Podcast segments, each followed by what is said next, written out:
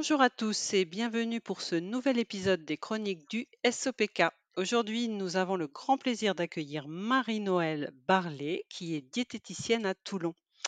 Bonjour Marie-Noëlle et ravie de te recevoir. Comment vas-tu? Bah écoute, bonjour Isabelle, merci beaucoup déjà de, de l'invitation, je suis ravie de participer. Et puis, bah, je suis en pleine forme pour, euh, pour parler d'alimentation. Hmm, Super. Alors, le sujet de notre podcast aujourd'hui, c'est l'alimentation dans le SOPK. Un point crucial, hein, on le sait, souvent délicat pour toutes celles qui souffrent de, ce syndrome. Alors, bien sûr, par rapport à la prise de poids qui est souvent très importante, enfin, c'est souvent présent dans le SOPK, hein, pas toujours, mais c'est quand même assez fréquent. Et souvent, cette prise de poids est complètement disproportionnée et malheureux considérée comme injuste, puisque complètement disproportionnée par rapport aux prises alimentaires. Mais nous verrons avec toi qu'il n'y a pas que la prise de poids, qui est concernée par l'alimentation, hein. Tu nous parleras également, de la gestion de l'énergie, hein, puisque avec l'USOPK, on est souvent on a fatigué, on a fatigue chronique. Tu nous parleras d'hygiène de vie, plus globale au quotidien et aussi on abordera l'aspect alimentation et fertilité. Tu nous parleras de tout ça, mais avant toute chose, je vais te laisser te présenter. Qui es-tu donc, Marie-Noëlle? Ton ou alors tes métiers, ton parcours, tes expériences qui t'ont conduit donc à accompagner, les personnes atteintes de SOPK? Oui. Donc effectivement, je suis, comme tu l'as rappelé, diététicienne nutritionniste. Et euh, c'était pas mon métier de base. En fait, c'était suite à une reconversion que je me suis reconvertie dans la diététique. Mon premier métier, j'étais ingénieure en fait, donc rien à voir, pas du tout le même domaine. Et j'ai eu un licenciement économique qui m'a fait un petit peu réfléchir sur ce que j'avais envie, sur ce qui était important pour moi, le sens que j'avais envie de donner euh, à mes actions. Euh, et la diététique a, été une évidence euh, assez rapidement. Bah, ça a déjà toujours été important pour moi. Je me suis rendu compte final- finalement, je suis retombée sur des livres que j'avais achetés bah, sur la nutrition mais, bah, des années avant. Et puis ça a été encore plus important quand, j'ai eu mes enfants, avec plein de questionnements, euh, voilà, sur euh, sur euh, bah, ce qu'on, voilà, ce qu'on, comment on se nourrit a vraiment un impact sur le corps. Donc, je m'y suis beaucoup intéressée. Et puis, euh, avec ma première grossesse, j'ai eu des troubles métaboliques. Euh, j'ai fait un diabète gestationnel. Donc, déjà, ça m'a mis un, un premier pas euh, dans l'alimentation et dans le suivi, puisque j'étais suivie par une diététicienne. Et, euh, et dans le suivi pour le diabète gestationnel, on a aussi des rendez-vous avec euh, diabétologue. Alors le suivi avec la diététicienne, c'était très, bien passé. Il y avait aucun souci, on va dire, pour gérer euh, l'alimentation euh, euh, et par rapport à ce diabète que j'avais déclenché. Et avec la consultation du diabétologue, je me suis rendu compte euh, qui a été très strict et assez vraiment pas, pas dans l'écoute. Bah, que ça avait vraiment un impact sur le comportement alimentaire. C'est-à-dire que effectivement, il y avait un jour où euh, bah, j'avais pas forcément bien suivi. euh, Enfin, ma, ma glycémie était montée. J'avais mangé un peu trop, trop de fruits et euh, ah, il m'a tiré les oreilles. Et, euh, et en fait, à partir de ce moment-là, ça a été beaucoup plus difficile pour moi à gérer. Donc, je me suis rendu compte Mmh que oui, voilà, les, tout ce qui était émotionnel et la façon aussi dont on présentait les choses et dont on vivait les choses, c'était aussi hyper important au-delà de ce qu'on mettait dans notre assiette. Déjà, ça a été une première prise de conscience. Et puis, euh, je me suis aussi toujours vue euh, dans un métier, enfin, voilà, euh, comme thérapeute, je, voilà, je me suis toujours très vite projetée parce que euh, j'aime aider les autres et même dans mon ancien métier, ben, j'avais aussi je, ces qualités d'écoute et d'empathie que en fait j'ai toujours eu et voilà. Et là, en fait, j'ai trouvé vraiment la place qui doit être la mienne. Et enfin, donc voilà, tout ça, toutes ces prises de conscience m'ont amenée, quand j'ai eu mon licenciement économique, à me reconvertir dans la diététique. Et après, au cours de donc de mes études, j'ai fait un BTS diététique. Heu, je me suis vraiment passionnée parce que c'est quand même, on peut-être qu'on ne le pense pas, mais c'est des études qui sont très scientifiques. On fait, heu, beaucoup de biochimie, beaucoup de physiopathologie, on parle vraiment des pathologies, de manière approfondie et donc ça m'a bah, moi j'ai adoré parce que je viens d'un cursus, scientifique, donc comprendre, comment le corps, fonctionne et voir un petit peu toutes les réactions chimiques, bah, j'ai trouvé ça génial. Et puis c'est au cours de ces études que finalement, je me suis rendu compte, que moi-même j'avais des troubles du transit, que, ben, j'avais minimisé on va dire. Et puis en creusant un petit peu plus, j'ai vu que c'était en lien avec la thyroïde et c'est comme ça que j'ai Mmh. commencé à me passionner pour, tout ce qui était hormonal.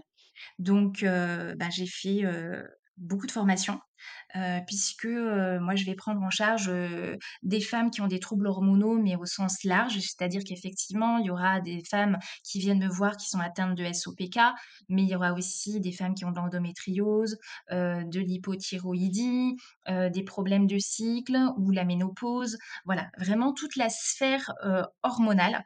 Voilà, j'avais envie d'aider à soulager des symptômes parce qu'on peut y arriver, et ça change vraiment la vie.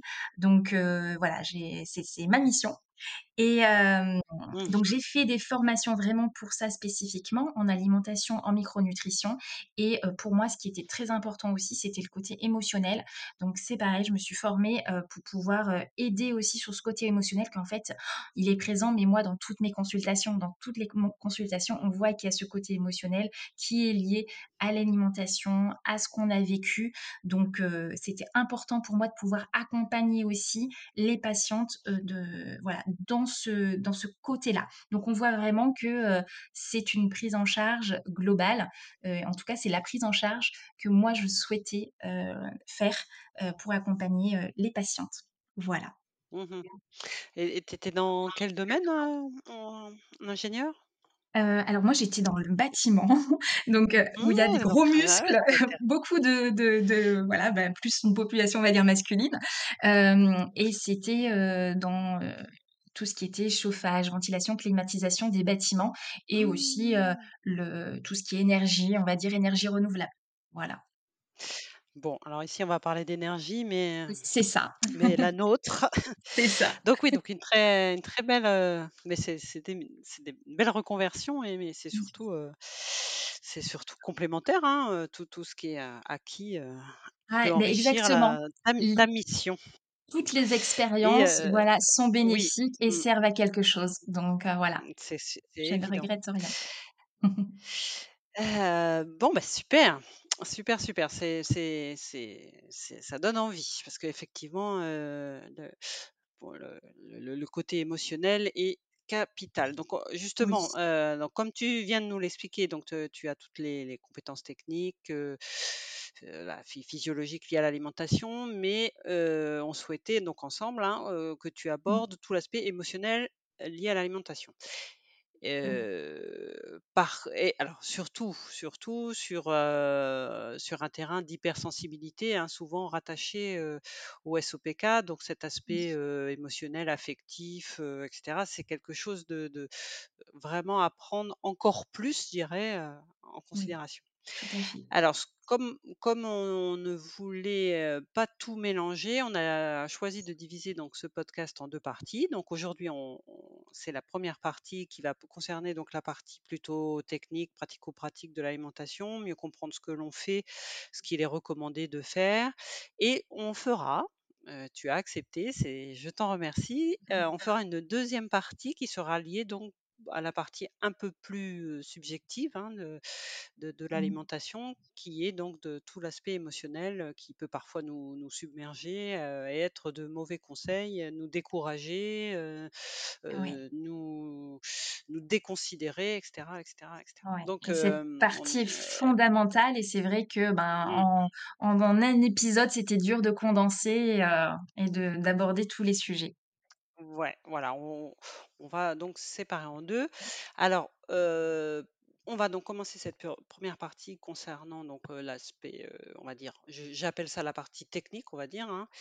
Euh, et donc tout à l'heure, on, on parlait de, de recommandations, euh, et il me semble d'ailleurs que on arrive euh, euh, vraiment dans le bon timing puisqu'il y a, il y a de n- toutes nouvelles recommandations officielles qui viennent de sortir, il me semble, hein, avoir Oui, compris. Exactement. Donc, on a des, les nouvelles recommandations qui ont été éditées par la Monash University, donc c'est euh, en Australie, euh, qui avait déjà euh, édité les recommandations qui dataient de 2018. Donc là, elles ont été fraîchement mises à jour. Donc, on a, il y a des recommandations sur le diagnostic. D'ailleurs, il y a eu des petites précisions sur le diagnostic et aussi sur les recommandations alimentaires, mais sur la gestion du mode de vie. Donc c'est vraiment hyper intéressant parce que euh, ça aborde aussi un petit peu euh, toutes les sphères.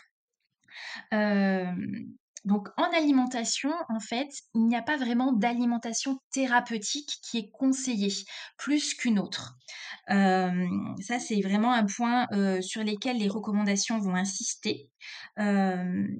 Et ça va être, la, on va dire, la gestion euh, de l'hygiène de vie, du mode de vie, qui va être vraiment importante sur le long terme. Donc effectivement, il y a l'alimentation, il y a le sport, qui sont vraiment des facteurs euh, importants. Et même en l'absence euh, de problématiques de poids. Parce que on le sait, le SOPK, en fait, va engendrer aussi des problématiques sur le long terme, et notamment des problématiques métaboliques et cardiovasculaires. Et donc, avec la gestion du mode de vie, on va pouvoir vraiment travailler sur ces facteurs de risque. Donc ça, c'était important aussi de le, souligner.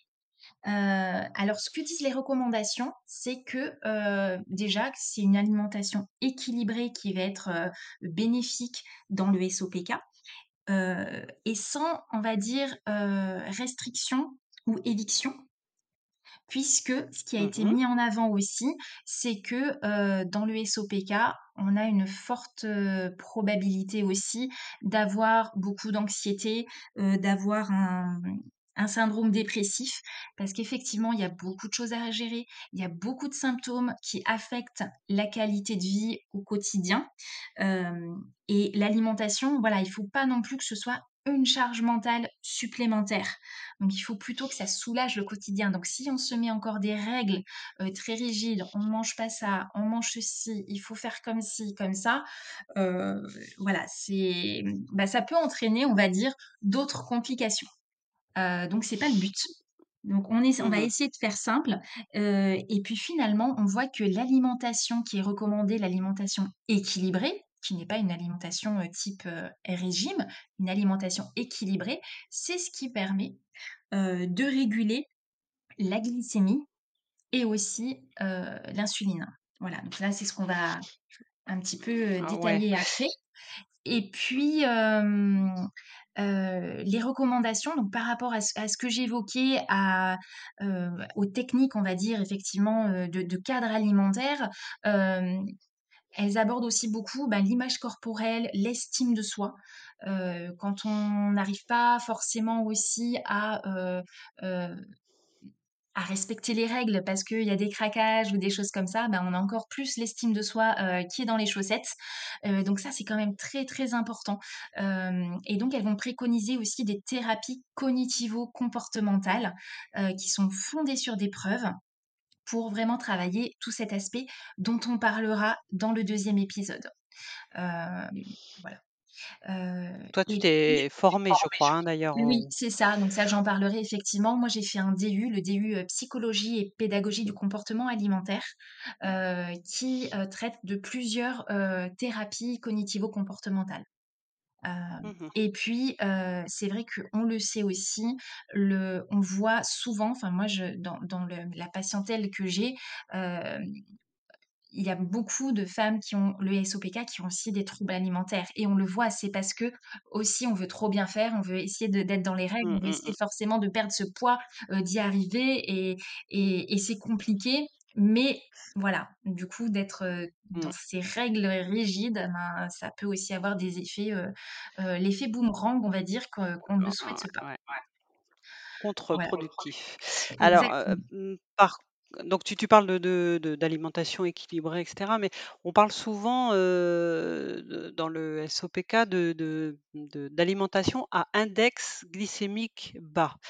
Heu, est-ce que tu confirmes que c'est conseillé pour le SOPK et si oui, pourquoi en fait?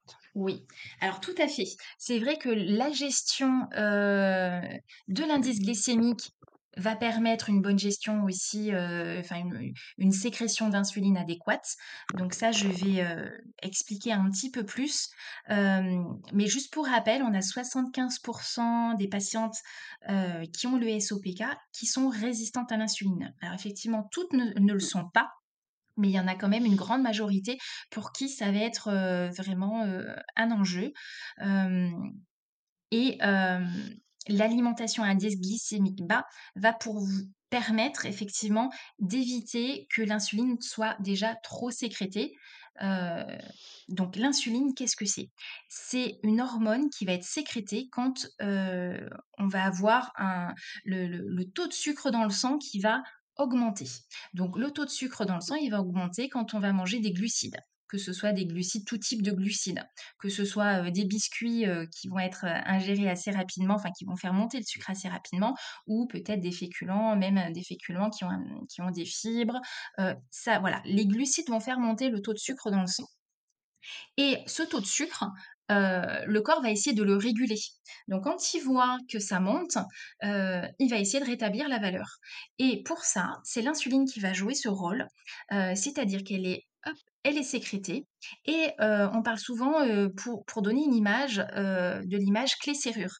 Ça veut dire que c'est comme une petite clé, elle va aller au niveau de des cellules et elle va ouvrir la porte des cellules. Et une fois que la porte des cellules est ouverte, ben, le sucre qui est dans le sang, il peut aller dans les cellules et les cellules vont pouvoir utiliser ce sucre à des fins énergétiques.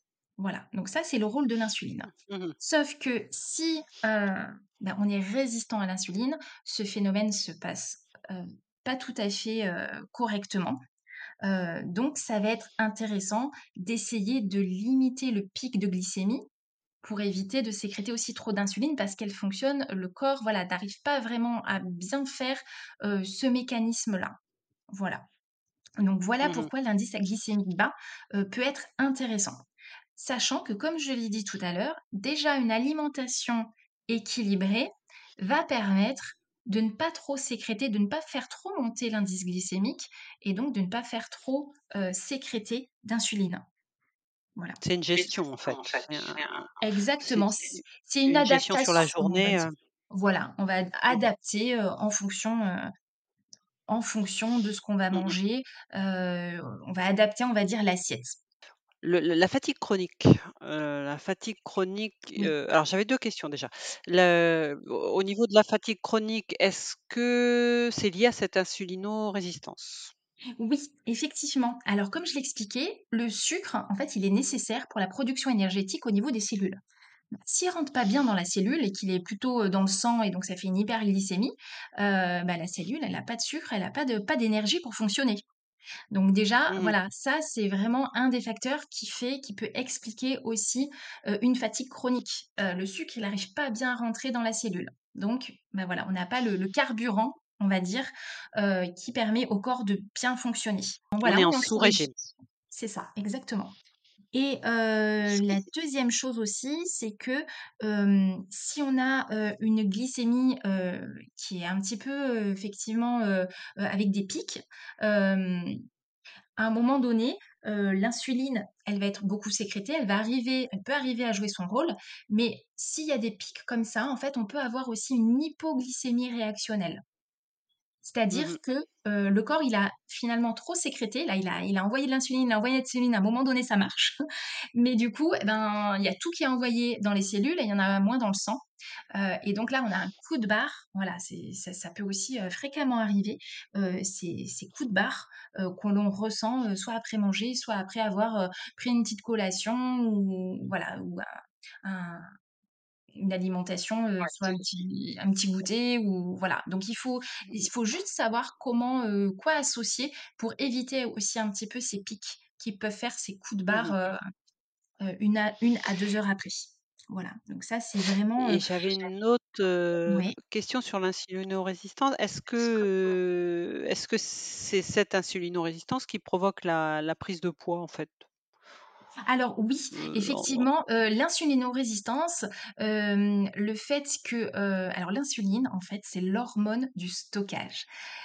Quand on produit de l'insuline, on va pas pouvoir faire ce qu'on appelle la lipolyse, donc c'est-à-dire dégrader les acides gras qui, eux, cette, heu, ce phénomène serait responsable de la perte de poids. Tant qu'on est dans un mode, heu, où on est en sécrétion d'insuline, c'est voilà, l'hormone du stockage. Donc la prise de la perte de poids va être bloquée.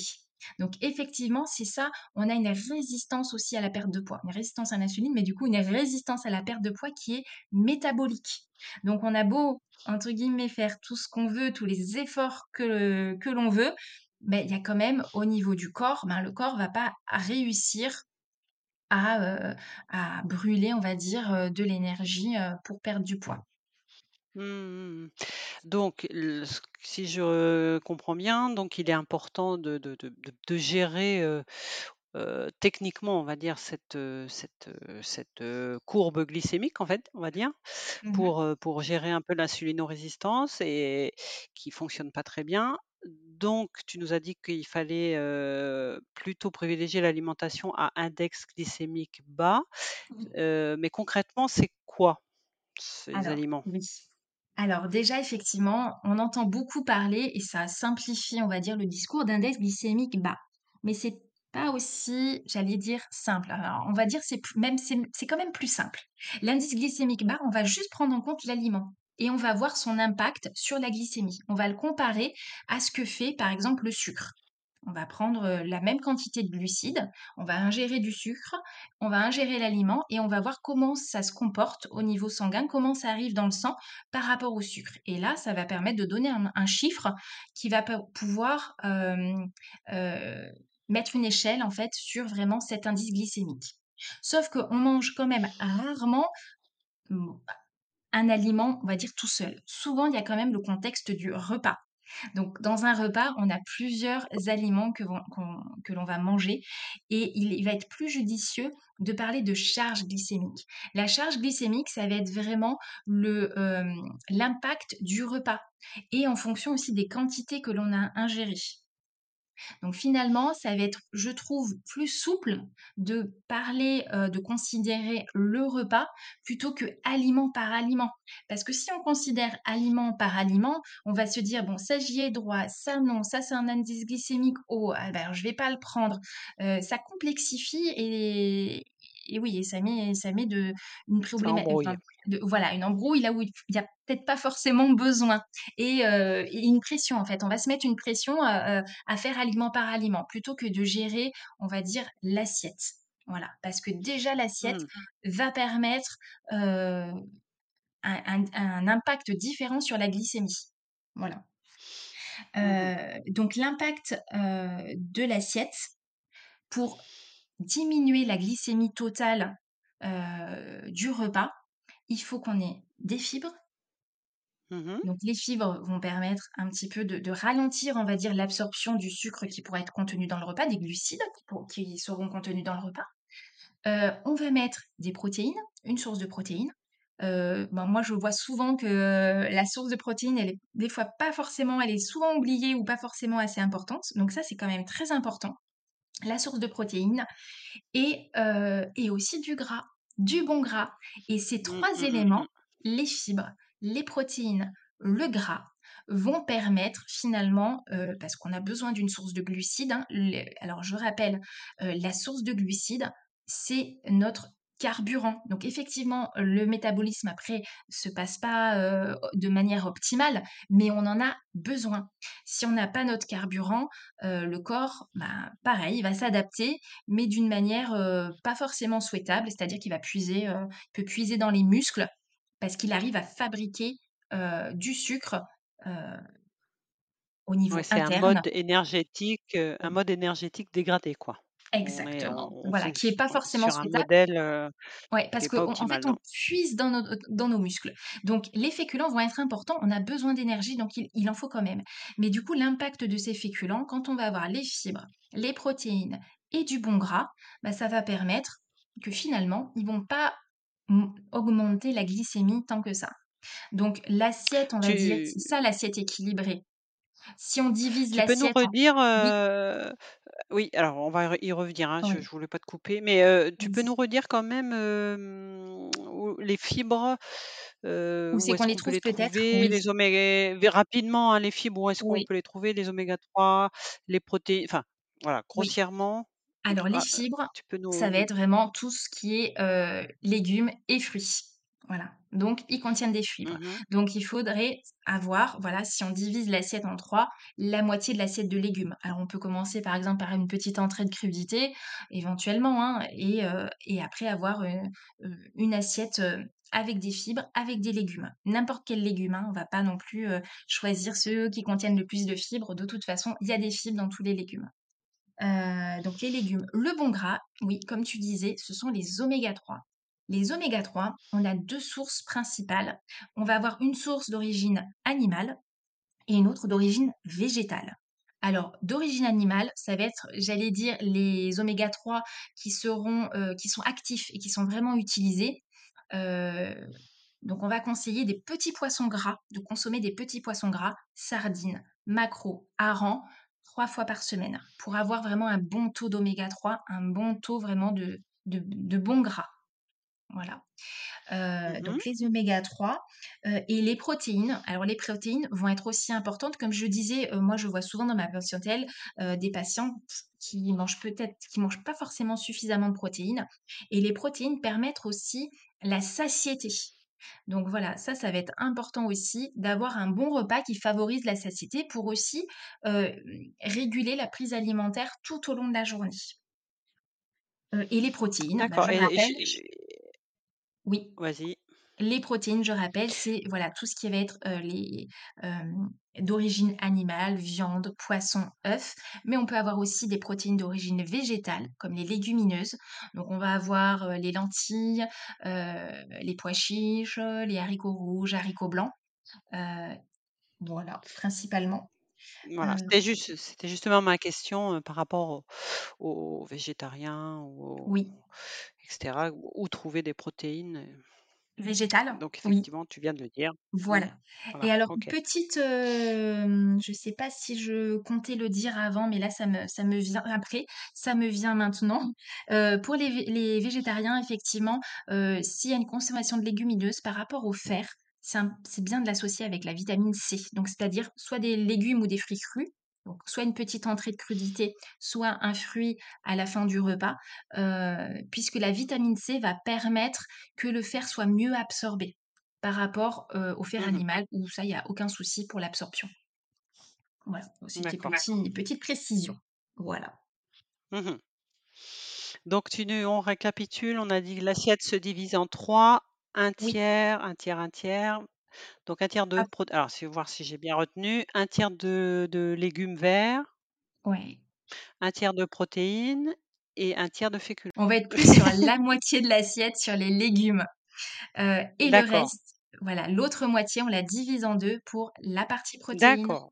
et la C'est partie pas un tiers, un féculents. tiers, un tiers, c'est Ouais, un quart, un un petit quart, peu un plus. demi. OK. Bah, alors on peut faire un tiers, un Bon, tiers, un tiers et heu, avoir une petite entrée, par exemple, de crudité. Ça peut faire ça aussi. mmh et ce qui fait, heu, qui augmente la partie légumes. OK. Exactement, soit voilà des petits radis à croquer, heu, ben, en entrée, ça peut être sympa, heu, voilà, il peut y avoir des petites choses que qu'on peut rajouter, en entrée, pour pour avoir vraiment ce quota de légumes et alors les recommandations officielles, c'est d'avoir 30 grammes de fibres et 30 grammes de fibres. Pour les avoir, bah, il faut quand même y aller, il faut quand même bien manger des légumes, heu, il faut être vraiment minimum à 400 grammes de fruits et légumes par jour. Donc c'est, heu heu, si vraiment on veut être aux 30 grammes, il faut en manger.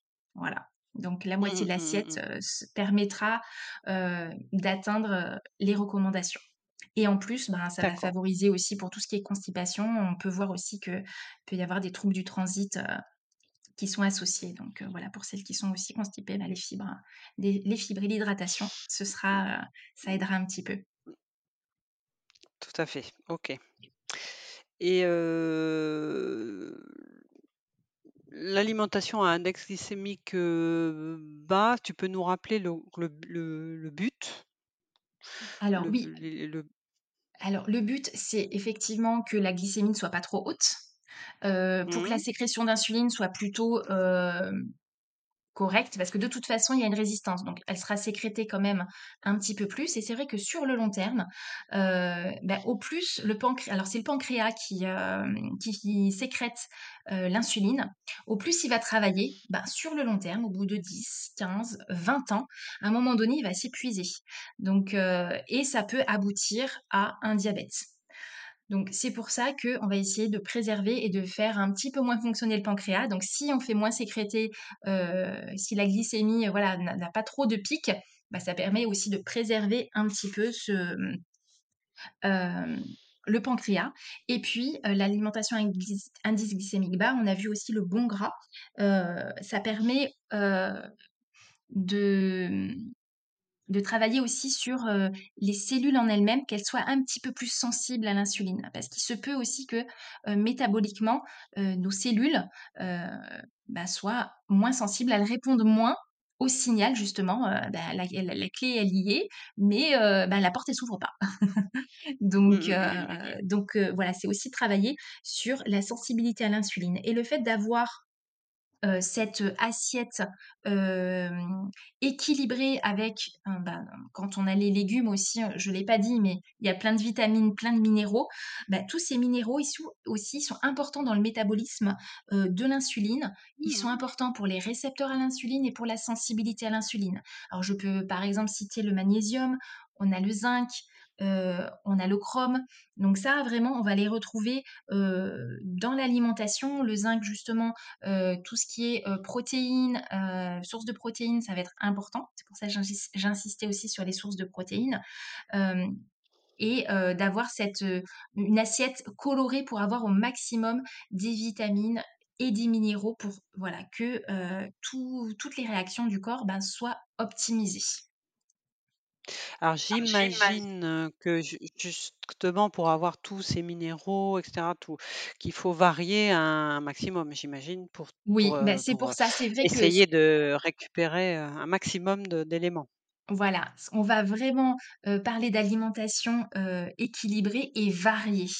Au plus on va varier, ben, au plus il y a pas un aliment, heu, super un super aliment, un aliment magique qui va résoudre tous les problèmes. Heu, il y a pas d'aliment non plus à bannir, il y a pas de bons aliments, de mauvais aliments. Chaque aliment en fait a, heu, bah, ses caractéristiques, ses forces et ses faiblesses en fait. Donc si on varie au maximum, ben, on prend un petit peu tous les bénéfices et puis, ben, tous les, mmh, les choses on va dire un petit peu moins sympas, elles sont aussi un petit peu diluées parce qu'on mange pas que que d'un seul aliment, vous voyez? Donc ça permet aussi Mmh de, mh. hem, bah, de limiter aussi les carences parce que, ben, tous les aliments contiennent pas forcément tout. Donc voilà, vraiment alimentation équilibrée et variée et c'est ce que, recommandent, les dernières, les dernières études, sur lesquelles se sont appuyées les recommandations de 2023. D'accord. Alors on a parlé de de résistance à l'insuline et cetera, mais est-ce qu'on a moyen de savoir, heu heu, si on a de l'hyper, heu, insulinisme? Alors oui, il y a un il y a certains marqueurs, heu, qui commencent un petit peu plus à être connus, mais heu, voilà, ça a mis du temps. Heu, la glycémie, hem, effectivement, bah, on peut voir, avec un test sanguin si on a, trop de glyc heu, voilà, si la glycémie déjà à jeun, elle est trop élevée. Mais des fois, elle peut être dans dans une norme tout à fait correcte et ça veut pas dire que au niveau de l'insuline, ça se passe bien. Donc c'est pas suffisant. Et au niveau de l'insuline, ce qui va pouvoir, permettre, de de de s'assurer on va dire de son bon fonctionnement, il va y avoir 2 indices. On a l'indice HOMA, H-O-M-A et l'indice Quickie. Heu, alors c'est assez quand même simple de le demander dans un bilan sanguin parce que c'est un calcul à partir de la glycémie à jeun et de l'insulinémie à jeun. Donc il y a un petit calcul qui se fait entre les 2 valeurs. pour voir un peu la concordance entre quand il y a la glycémie qui est voilà, la glycémie et heu, la réponse, on va dire, heu, insulinique et ça, le HOMA va permettre de voir s'il y a une résistance à l'insuline. Heu, en général, il y a résistance à l'insuline quand, c cette valeur est supérieure à à peu près 2,4 Heu et le quickie va plutôt être le reflet de la sensibilité, des cellules à l'insuline. Donc ça, ça va déjà aussi permettre d'orienter ve vers quoi on peut travailler.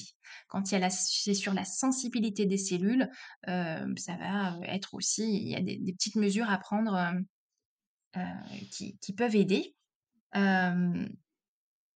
Donc voilà pour ces pour ces 2 indices. Alors, Mmh moi, j'ai regardé les dernières recommandations de 2023. Hem, ils vont alors déjà, ils ne parlent pas des indices HOMA et cookies et heu, ils parlent un petit peu de justement de cette insulinémie. Hem, mais en fait, ils n'ont pas privilégié, heu, le suivi, heu, de la mesure de l'insulinémie. Parce qu'ils considèrent que, la résistance à l'insuline, c'est un symptôme, heu, du SOPK, donc forcément, Oui. j'allais dire, heu, qu'il y aura une résistance à l'insuline. Alors moi personnellement, c'est vrai que je moi j'aime bien quand même les utiliser parce que je trouve que c'est assez parlant, hem, de voir que le mode de vie va impacter le métabolisme et ça fait du bien aussi de voir qu'il y a des chiffres qui bougent, qu'on va vers du mieux, heu, avec des fois des patientes, voilà, qui qui font des efforts, qui ont qui ont du mal à perdre du poids parce que la perte de poids vient pas forcément de suite, mais on peut dire: «Oui, mais là, voilà, là effectivement, heu, on a quand même amélioré ça et hem, ça a permis d'améliorer les facteurs de risque, notamment de diabète. Parce que comme je le disais, au plus on va sécréter d'insuline tout au long de la vie, à un moment donné, bah, le pancréas, il peut s'épuiser et ne plus arriver à bien en sécréter et là, on va effectivement développer, heu, un diabète. Donc là, moi, je trouve que, voilà, au niveau même éducationnel, heu, je trouve que c'est important de suivre cette valeur et de voir que qu'elle bouge et qu'on arrive aussi à la faire bouger. Ça fait aussi du bien de voir qu'on a une action aussi sur notre métabolisme et notre santé. Voilà. Mais pour l'instant, c'est vrai que les Mmh recommandations vont vont pas le le heu, n'en parlent pas et le mettent pas en avant. Voilà. C'est un Donc elles outil. vont elles vont plutôt parler de glycémie et notamment, hem, heu, du test oral de d'hyperglycémie provoquée. Voilà. Oui, Donc c'est une grande quantité de glucose qu'on va ingérer et là, on va voir comment se comporte, heu, c'est ce qu'on fait aussi au cinquième mois de grossesse, heu, pour voir si, heu, on a un diabète gestationnel et voir comment, ben, se comporte, comment le la glycémie, après avoir ingéré une grande dose de sucre. Voilà. d'accord. Et puis alors par contre, c'est vrai que ce qui est bien, c'est que alors les recommandations, on en a, il y en a vraiment beaucoup, mais elles insistent sur le fait que c'est pas forcément exhaustif et qu'après c'est chaque praticien, qui, qui va, par rapport à son, hem, son jugement clinique, qui va mettre en œuvre la prise en charge puisque de toute façon, c'est toujours personnalisé. Voilà. Oui, Ça, c'est important. c'est ce qui Puisque de toute façon, chaque chacune a ses symptômes, chacune a son SOPK et et c'est vraiment important de de connaître les mécanismes, heu, physiopathologiques et puis, heu, ben, d'adapter les, heu, les recommandations, en fonction, ben, de de chaque personne que qu'on a en face. Voilà. D'accord. Alors, on a, parlé des des aliments à index glycémique bas, c'est un bon bon outil Mmh pour gérer. Heu, est-ce que c'est la seule piste dans le cas du SOPK, Alors, ce genre d'alimentation?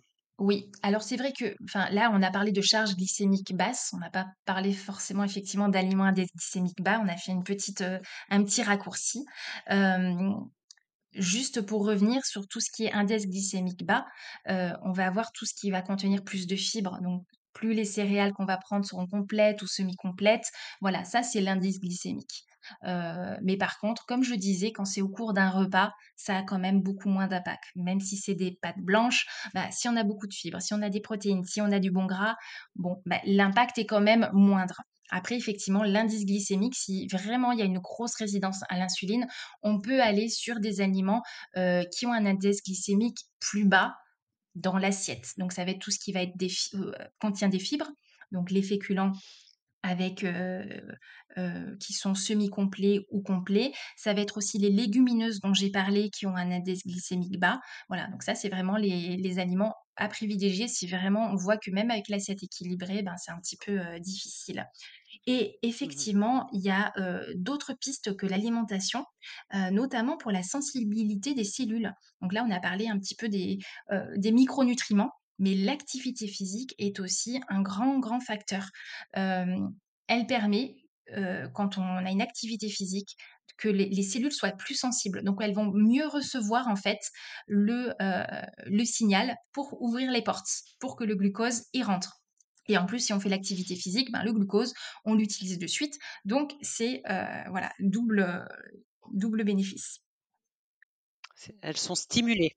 Oui, Les cellules sont stimulées à ouais, c'est ça. Et mmh donc c'est pour ça qu'on parle vraiment de l'impact de l'hygiène de vie. C'est effectivement l'alimentation va être importante, mais aussi le voilà, l'activité physique. Et heu, on n'a pas besoin de non plus de faire du du sport à haute intensité, c'est le fait de bouger. Heu, voilà, moi ce que je peux conseiller, des fois j'ai beaucoup de patientes, heu, selon les métiers qui sont beaucoup derrière un bureau, qui sont assises, mais c'est ouais et là on peut pas faire autrement, beh, c'est quand même de bouger toutes les heures un petit peu. Bah, d'aller, allez 2- 2 minutes, bah, soit, bah à la la photocopieuse, à la machine à café, mais bouger en fait, de de vraiment de, heu, de se lever de sa chaise et c'est vrai qu'avec des métiers sédentaires, des fois, c'est quand même très compliqué. Heu, donc vraiment de faire mh. des petites pauses, heu, bah, ça permet déjà, de c'est c'est toujours mieux que rien. Voilà, les petits les petits pas, c'est toujours voilà, c'est toujours ça. Et puis, il y avait autre chose que je voulais préciser, mais je crois que c'est l'idée, a traversé mon esprit et est repartie juste après. Par rapport à la sensibilité, aux cellules, non, bah, peut-être que ça me reviendra plus tard. Mais déjà, voilà, cette activité physique, elle est, importante à mettre au quotidien,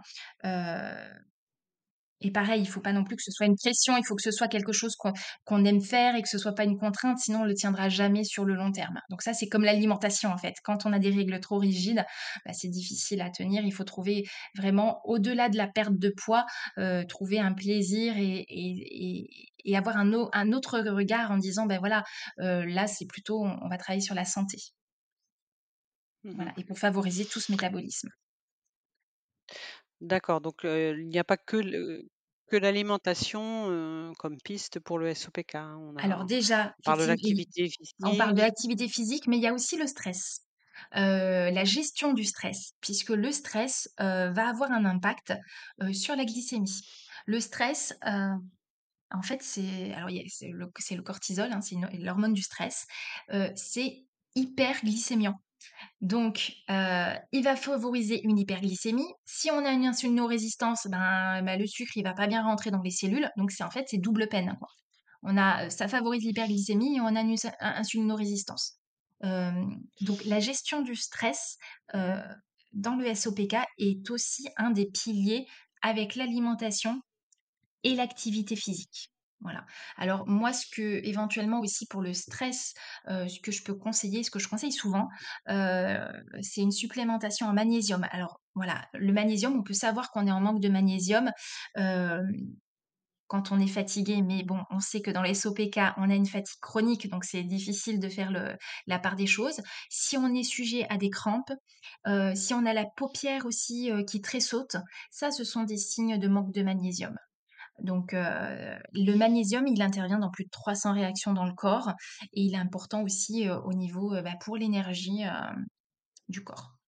Donc ça, je peux le conseiller Et et y oui. a il y a il y a pour gérer le stress, est-ce que tout ce qui va être, relaxation ou des choses comme ça Oui, peuvent peuvent aider aussi, par rapport à la oui. Alors oui? on peut en plus, on peut combiner, on va dire, entre l'activité physique et la gestion du stress. Il y a des activités comme le yoga, voilà, des des choses comme ça aussi qui fait intervenir la respiration, heu, qui peuvent être très bénéfiques. Après, il faut pas non plus que ce soit une injonction, il faut trouver une activité physique bien sûr, heu, qui plaît, voilà, on a envie d'y aller. Et voilà, moi, il y a de petits e exercices que je donne souvent à mes patientes. Je parle de cohérence cardiaque. Donc la cohérence cardiaque, ça permet de basculer du mode stress. On a en fait 2 branches au niveau du système nerveux autonome. Donc le système nerveux autonome, c'est celui, que qui commande, heu, en fait, des fonctions, heu, sans la volonté. Ça va être, ben, respirer, voilà, c'est on n'est pas obligé de se dire: «Oh là là, il faut que je respire», ça se fait, on va dire automatiquement. La digestion aussi. Donc mmh, la respiration va permettre de passer, de la branche stress à l'autre branche, l'autre branche qui est, heu, plus le mode détente, qui est la branche parasympathique et hem, la cohérence cardiaque, donc il y a plein de bénéfices à ça. Ça permet aussi de réguler au niveau de la fréquence cardiaque,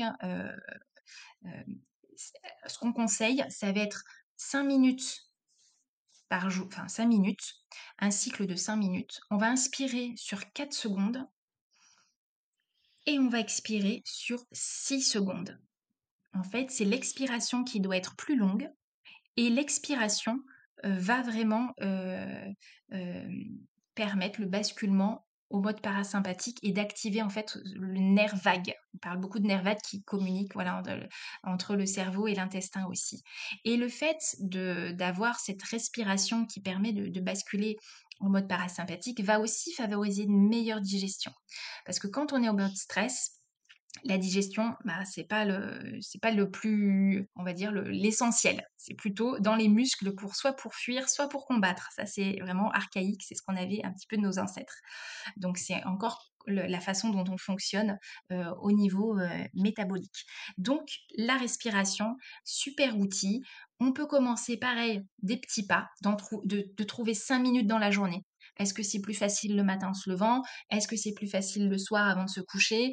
Heu, voilà ou lors d'une pause. est-ce que est-ce que Oui. ça peut être intéressant de le faire, juste avant de de manger, par exemple? Voilà, exactement et dans l'idéal, si on peut le faire 3 fois par jour, matin, midi et soir, juste avant de manger, bah, là, ça va favoriser la digestion. Après, ça peut être aussi un petit peu compliqué si on est sur son lieu de travail, prendre 5 minutes, si on mange avec les collègues, heu, bon voilà, des fois, c'est peut-être pas forcément, heu donc il faut trouver aussi, heu, le rythme, bah, qui nous convient. Mais c'est vrai qu'avant manger, c'est, c'est très et il bien faut a obligatoirement les 5 mi 5 minutes alors ou 5 minutes, déjà 1 ce minute serait ou 2, heu? Alors on va dire on peut commencer à 3 minutes, si 5 minutes c'est un petit peu long. 3 minutes, c'est déjà voilà, ce serait quand même le minimum pour bien avoir pour bien faire des cycles et avoir un petit effet et heu, effectivement l'effet, heu, va durer, heu, donc pour 5 minutes, on a un effet sur, les 3-4 heures suivantes. C'est pour ça que 3 fois dans la journée, matin, midi et soir, ça permet, ben, le matin on le fait, ben, on a déjà des effets sur 3-4 heures. Le midi, ben, encore 3-4 heures et après le soir. Donc ça permet d'étaler en fait tous les effets, les bénéfices de la cohérence cardiaque. Mais pareil, déjà, Mmh bah, mh. commencer peut-être 1 fois par jour, peut-être 3 minutes et voyez en fait, déjà observez, heu, bah, ce que ça vous fait, si vous voyez vraiment des bénéfices à ça Mmh. et je je vous assure que vous en trouverez. Ouais, non, j'ai déjà tenté, bon la, cohérence cardiaque, c'est vrai que c'est fabuleux, ouais, le le Mmh. l'effet est Mmh. et une fois qu'on a le réflexe, en fait, heu et que le réflexe est mis en place, c'est vrai que ça a un effet tout de suite, heu, très C'est ça rapide de dé de de de déstress, ouais. et c'est comme toute habitude, bah, il faut déjà d'abord l'ancrer, le faire plusieurs fois, une f et une fois que c'est rentré dans la routine, bah, voilà, c'est Mmh. rentré dedans et et là, on en voit les bénéfices et c'est c'est génial. Comme toute routine, il faut insister, insister, insister Et oui. pour la mettre en place C'est ça. Et hem, j'avais une petite question, heu, on parle souvent d'inflammation, heu, du tissu adipeux et cetera. Est-ce que est-ce que l'alimentation, heu, peut avoir un rôle à à jouer? Alors oui, il faut savoir, heu, même si toutes les les patientes qui ont les OSOPK n'ont pas de surpoids ou d'obésité, mais heu, quand il y a, heu, ces cas de surpoids et d'obésité, heu, l'obésité, c'est vraiment une pathologie, heu, métabolique et j'allais dire, alors presque endocrinienne parce que le tissu adipeux va lui aussi sécréter, des molécules. C'est vraiment un tissu sécréteur et il va sécréter des molécules d'inflammation. Donc on va avoir une inflammation qui s'appelle une inflammation de bas grade, c'est-à-dire c'est pas une inflammation où on va avoir de la fièvre ou voilà des choses comme ça. Donc c'est un petit peu en sous-marin, mais latent, mais qui est bien présent, voilà et effectivement ça va avoir un impact sur le fonctionnement du corps Et pour l'inflammation, notamment, bah, la vitamine D, ça peut être intéressant d'avoir un bon taux de vitamine D parce que c'est une, une vitamine qui est anti-inflammatoire. Alors il faut savoir que malheureusement, la vitamine D, on, ne la trouve pas en quantité suffisante dans l'alimentation, pour, pour vraiment, subvenir aux besoins que l'on a en vitamine D. Donc la vitamine D, elle va se fabriquer, sous l'action, des rayons du soleil et du cholestérol qu'on a sous la peau et c'est, les rayons du soleil, qui vont, vraiment interagir avec le cholestérol. Après, il va y avoir plusieurs transformations dans le corps, enfin, c'est un petit peu, il y a plusieurs étapes, mais c'est ce qui va permettre de produire la vitamine D. Donc et par contre Et on est On est s on est on est souvent, souvent carencé. on est souvent carencé parce qu'effectivement, ben, on n'est pas forcément dans des latitudes où le soleil est est assez fort, heu, pour pouvoir bi permettre un bon taux de vitamine D et j'allais dire même en été pour ceux qui se mettent de la crème, qui ce qui est conseillé, de la crème solaire, qui se protègent ou qui vont peu au soleil, ben, on peut aussi être carencé, en été. Mmh donc ce que je conseille vraiment, ça va être, une supplémentation, à voir aussi avec son médecin. Souvent les médecins, ils vont, prescrire, des vitamines D, qui sont remboursées soit une fois par mois. Alors c'est vrai que le mieux, c'est le plus rapproché possible. Même moi, je conseille un petit peu tous les jours pour vraiment favoriser un taux de vitamine D, constant. Parce que quand on prend une grosse dose, bah, après, ça diminue, petit à petit. Donc l'idéal c'est c'est tout c'est d'avoir une petite dose tous les jours. Mais déjà s'il y a par exemple une dose une fois par mois, c'est ce serait déjà très bien. Heu, par contre, heu, Mmh mh. il faut aussi le faire en en en accord avec le médecin et bien voir, comment est remontée la vitamine D. Parce que c'est pareil, tout est question d'équilibre. Le trop peu, c'est pas forcément bien, mais un excès, ce n'est pas bien non plus. Il faut pas avoir un excès de vitamine D. Donc heu, voilà, ça se fait pas sans, bilan sanguin. Voilà, je préfère le préciser. On va pas prendre à l'aveugle, de la vitamine D. Et puis pour, heu, aussi ces cette partie, inflammatoire, on a on en a déjà parlé, des oméga 3. Alors j'ai parlé plus, de la partie, d'origine animale. Heu, donc là je vais, en profiter pour parler de la partie végétale. On a du bon gras, par exemple dans l'huile de, de colza et l'huile de lin, heu, qu'on trouve, heu, assez, facilement, on va dire. Alors juste le petit bémol, c'est que, heu, ça va pas être les oméga 3 qu'on utilise directement, il y a besoin d'une transformation et pour certains, en fonction de la génétique, ça la transformation et l'âge aussi, la transformation se fait pas forcément, très bien. Donc c'est quand même intéressant d'en avoir pour limiter, on va dire, les oméga 6 parce que ce qui est important, c'est la balance entre oméga 6 et oméga 3. Dans notre moderne, on mange trop d'oméga 6 et pas assez d'oméga 3. Donc si on a un peu plus d'oméga 3, ce n'est que mieux pour diminuer un petit peu la part d'oméga 6. Hem, heu, voilà, donc c'est vraiment cet équilibre qui va être important, mais de toute façon, les petits poissons gras, heu, voilà, c'est pas parce qu'on va manger de l'huile de lin et l'hu et l'huile de colza qu'il faut pas manger de petits poissons gras et qu'on on pense que ça va être suffisant en oméga 3, ce sera pas forcément suffisant. C'est vraiment les petits poissons gras et donc bon, les personnes qui n'aiment pas les petits poissons gras, parce que ça arrive, heu, quand même, heu, assez régulièrement, enfin moi j'en ai en tout cas dans ma patientèle, bah, je je conseille vraiment aussi la la complémentation. Parce que les oméga 3 pour moi à tout âge, heu, ça a des bénéfices et c'est vraiment intéressant. On a les les les fruits à coque si je sauf erreur de ma part, non? Non, c'est pas intéressant au niveau Alors, oméga 3? on parle beaucoup d'huile de noix effectivement, heu, les l'huile de noix, enfin les noix, Ou on a des oméga les 3. même les noix Oui, les voilà, noix les noix et l'huile de noix. Par contre, il y a aussi beaucoup d'oméga 6. Donc en fait, le le le ratio oméga 6 sur ah! oméga 3, il est pas hyper, heu, il est pas favorable. Donc c'est pour ça que moi je le donne je le dis pas en première intention. Par contre, ouais, tout ce qui est oléagineux, ça va être très bien pour tout ce qui est fibres, un petit peu protéines, heu, voilà, c'est du bon gras malgré tout. Heu, mais moi je vais plus orienter sur le colza et l'huile de lin, par rapport, par exemple, à l'huile de noix ou voilà, Mmh mh. au niveau, vraiment des des matières grasses. Après, effectivement, la consommation d'oléagineux est conseillée, une petite poignée par jour, une dizaine d'amandes ou de noix ou de ou de noisettes, c'est conseillé, heu, c'est bon aussi, heu, pour, heu c'est du bon gras, malgré tout. Alors au niveau de on va changer un petit peu de sujet, hem, au niveau SOPK, on peut rencontrer aussi des troubles de la fertilité. Oui, tout à fait. est-ce que l'alimentation peut aider aussi dans ce domaine? C'est peut-être Oui, alors plus oui. plus Alors c'est vrai subtil. qu'avec l'alimentation, on va vraiment aussi pouvoir travailler sur l'équilibre hormonal. Le SOPK, il est vraiment, heu, caractérisé par une hyperandrogénie. Mais l'hyperandrogénie, donc c'est l'excès d'hormones, heu, masculines, peut être réelle ou elle peut être ce qu'on appelle relative. C'est-à-dire que toutes les hormones, heu, elles marchent en synergie.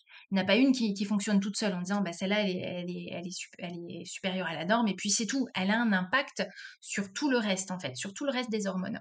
Hem, donc heu, il peut aussi, y avoir une hyperandrogénie qu'on appelle relative, dans le sens où, on va avoir les hormones, heu, féminines, la progestérone et les et œstrogènes, qui peuvent être trop bas.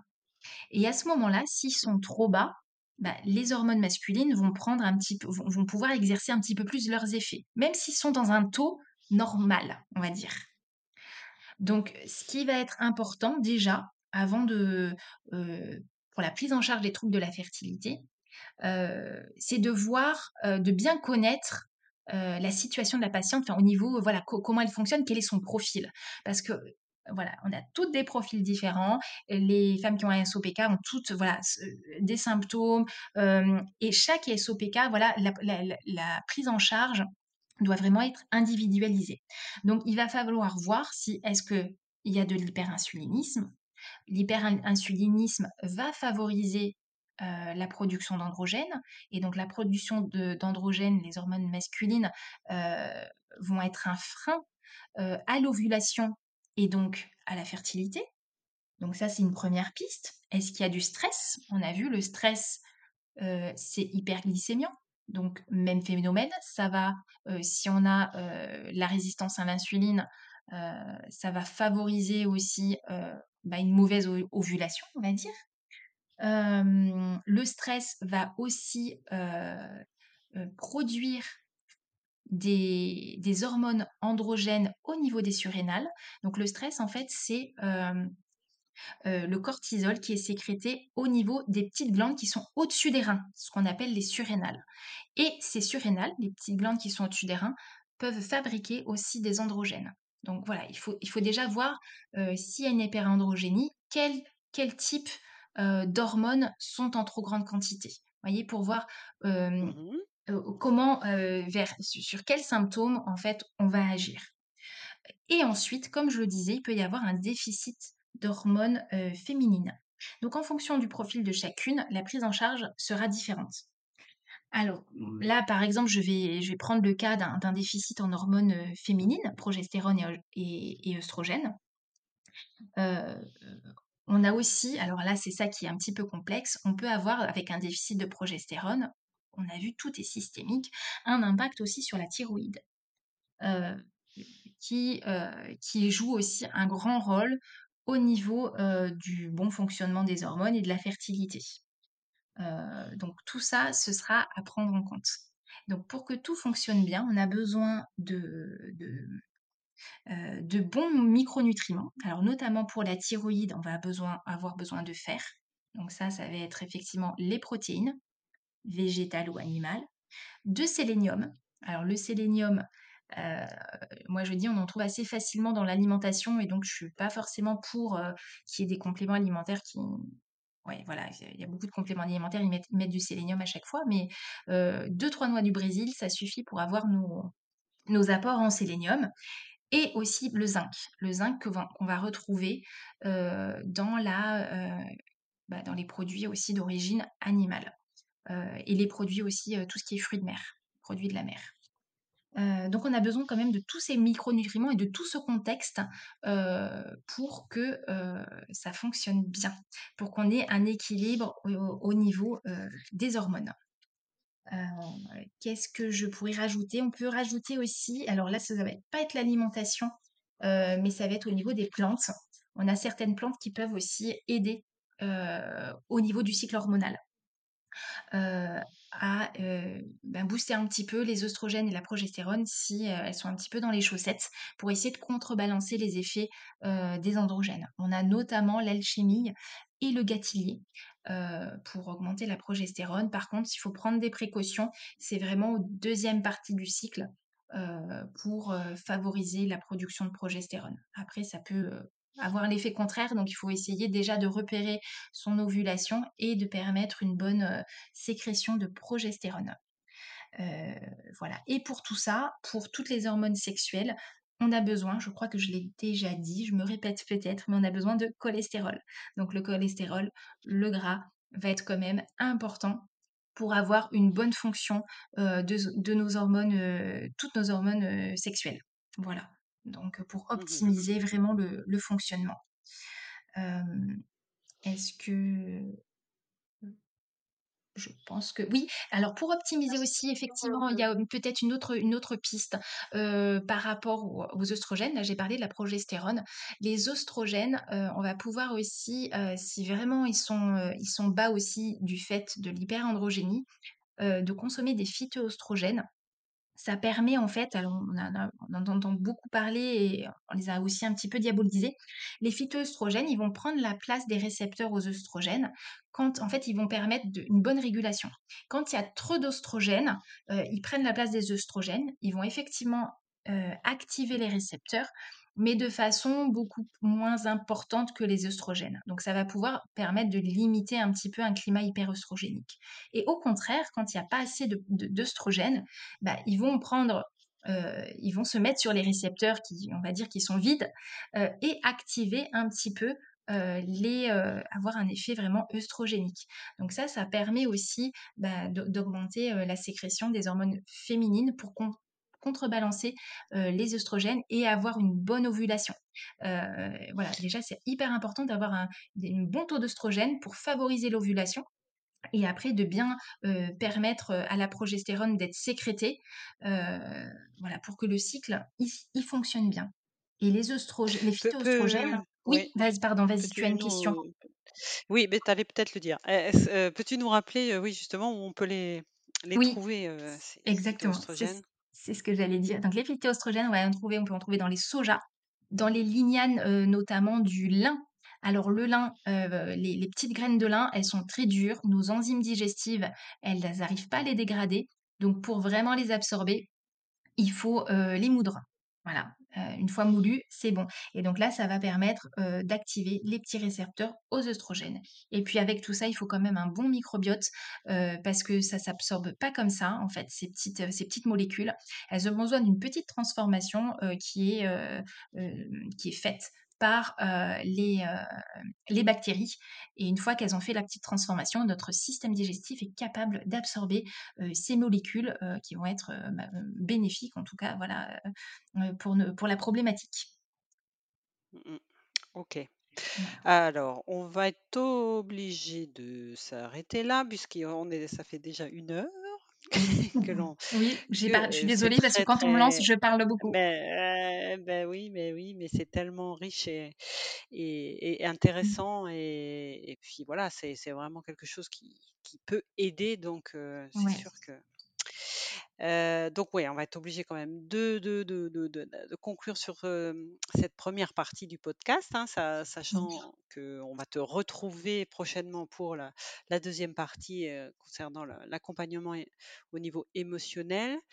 Alors quand même, est-ce que est-ce qu'il y a un point aujourd'hui que tu voudrais ajouter quand même? Je ne vais pas te, te, couper comme ça, ou alors un point sur lequel tu voudrais insister ou voilà alors oui, c'est vrai qu'il y a eu beaucoup, de choses que l'on a abordées. On va dire le message, si on peut en retenir un, c'est l'assiette équilibrée. D'essayer de voilà, de pas être trop dans le dans les règles strictes et d'essayer au, au mieux d'équilibrer sans se prendre la tête sur un aliment en particulier. Voilà, de bien avoir les fibres, de bien avoir la source de protéines et après un petit peu de féculents qu'il ne faut pas bannir non plus, c'est notre source énergétique. Donc déjà voilà, d'avoir en tête l'assiette équilibrée euh, plus que aliment par aliment et euh, je dois manger ça et pas ça. Voilà. Ce serait mmh déjà un, bon, un grand pas. Et puis, rien que ça, euh, ben, on est obligé de changer nos habitudes. C'est aussi peut-être de la charge mentale. Donc, donc c'est pas forcément si simple de changer ses habitudes. Il faut y aller pas à pas. Donc ça, je heu, voilà, c'est vraiment un message que que j'ai envie de faire passer aussi. C'est une, le SOPK, c'est une pathologie chronique, heu, donc les j'allais dire les efforts, enfin oui, les choses qu'on met en place, c'est pas pour 3 mois, c'est pas pour 6 mois, c'est pour toute la vie. Donc c'est, de mettre en place des choses qui nous conviennent petit à petit. On a le temps, mais voilà, au niveau, métabolique, on va réussir à vraiment, travailler, sur certaines choses et vraiment optimiser la santé et réduire les facteurs de risque sur le long terme, que ce soit métabolique ou cardiovasculaire. Voilà, donc heu, donc O ne pas forcément se focaliser juste sur l'index glycémique bas, parce que ça peut être contraignant et ça peut être une charge mentale supplémentaire. Et puis ça peut être aussi, ben, décourageant quand on n'y arrive pas, que finalement quand il y a une restriction, ben, on peut craquer. Donc c'est ça, c'est tout le côté aussi, émotionnel, de cette gestion, de l'alimentation qui va être, aussi un axe fondamental, dans l'accompagnement, dont je parlerai effectivement prochainement. Heu, Prochain épisode. voilà et sachant que, bah, il y a des professionnels qui sont qui sont formés, notamment, voilà, des diététiciens nutritionnistes aussi, ben, il faut regarder un petit peu les formations qu'ils ont faites, mais on en a on est de plus en plus à être formés aux TCC, aux thérapies cognitivo aussi comportementales, qui peuvent aider aussi sur ce comportement alimentaire. Donc effectivement, il y a l'assiette, mais il y a tout ce qui est à côté, autour. Voilà et donc le mode de vie, alimentation, sport, stress, sommeil, tout ça, c'est important.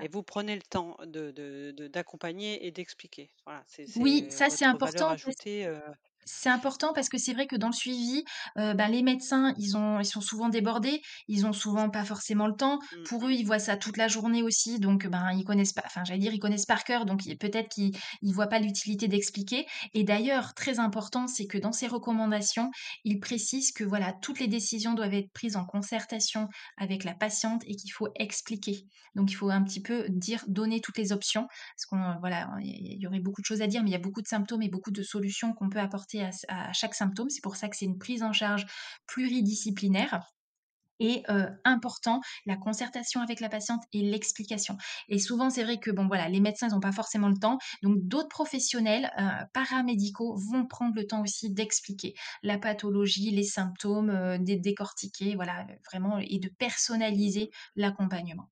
Fondamental. Tout à fait. Voilà.